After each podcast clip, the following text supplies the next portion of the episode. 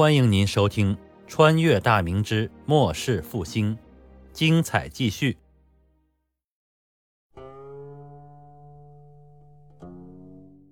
为了全面普及义务教育，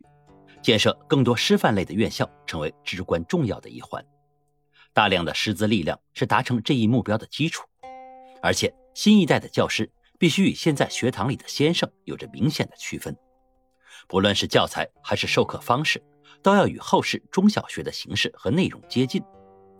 这种更加先进的教育机制会培养出大量的社会所需要的各类型人才。现在大明很多地方都已经陆陆续续开办了不少的免费学堂，招收当地适龄入学的儿童读书认字。但这些学堂所用的教材无非是百家姓、千字文、三字经之类的初级读物，其根本的目的也只是为了扫盲。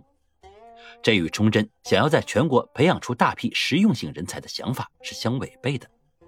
尽管他知道人才培育是需要以百年计，造成这种现象的根本原因，就在于大明缺乏统一的教材，更缺乏先进的师资力量。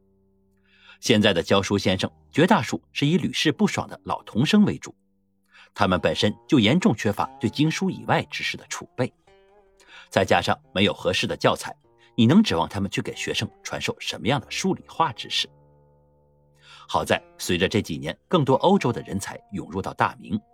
更加先进的教育体系也在创建之中。华夏领土上首座师范类院校已经在筹备之中，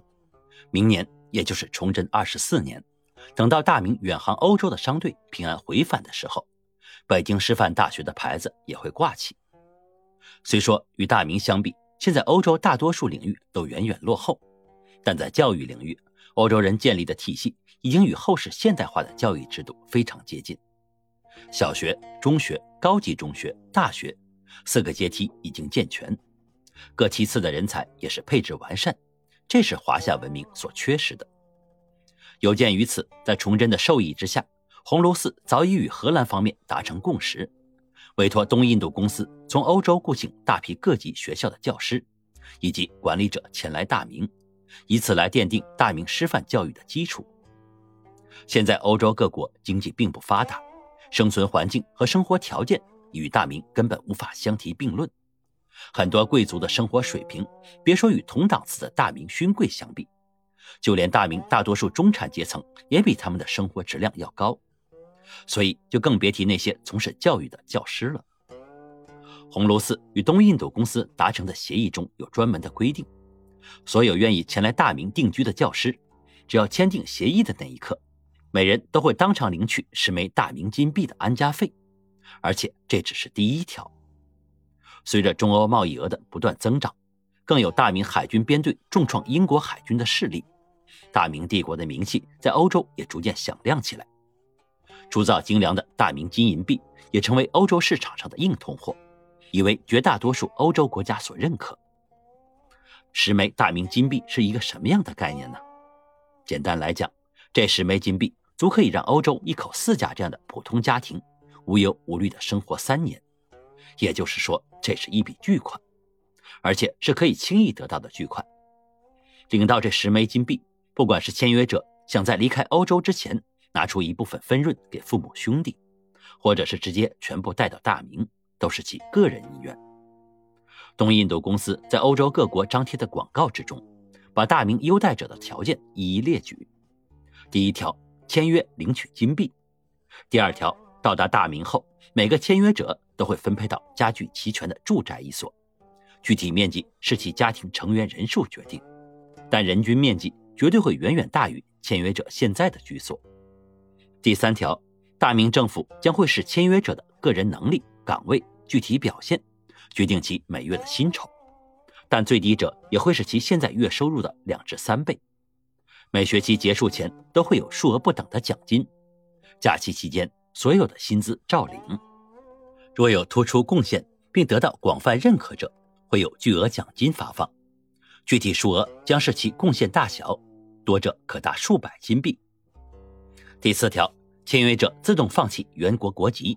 从此成为大明公民，享受大明所有的福利待遇，并受到大明法律的保护。大明将尊重每一名公民的私权，并保护私权不被其他人非法侵害。东印度公司的广告出现后，公司设在各城市的办事处便很快迎来了大批的咨询者，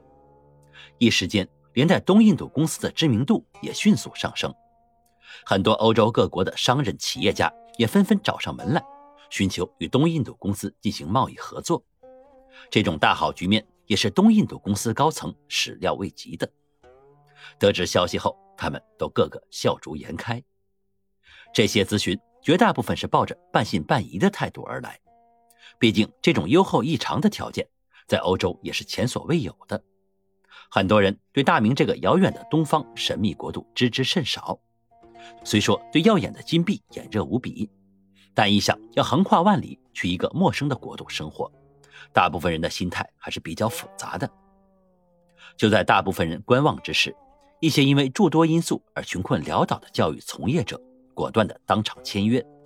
随后便在围观者们嗡嗡的议论声中，从东印度公司办事处人员的手中接过了装有十枚金币的檀木盒子。当签约者们打开盒盖的瞬间，沉甸甸的金币映入眼帘，围观者们无不发出一声声的惊叹。签约者们或是激动的浑身颤抖，或是刹那间意气风发。或是狂喜之下纵声大笑，或是大喜之下瘫倒于地，各种场景已无法描述。看着抱着金币离去的幸运儿们，大多数观望者的心中疑虑一扫而空。接下来的日子里，签约者的数量成倍成倍的增加。每一名签约者在领到金币后的第三天，不管是携带家小还是孤身一人，都会被东印度公司安排的人手接到各国统一的港口里安置。等到人数达到一定数量后，再登上转载货物的商船驶向大明。等到这些人才安全抵达大明之后，东印度公司将会按照人头从大明朝廷有司领到每人五金币的酬劳。铸造这些金币的原料就是刘国能、郑之豹从英国抢回来的五吨金子，而这些撒出去的金币大部分会被大明用各种商品再赚回到国内。您刚才听到的是长篇历史穿越小说《崇祯八年末世复兴》，感谢您的收听，喜欢的话别忘了打赏、关注、评论，支持一下主播，谢谢大家。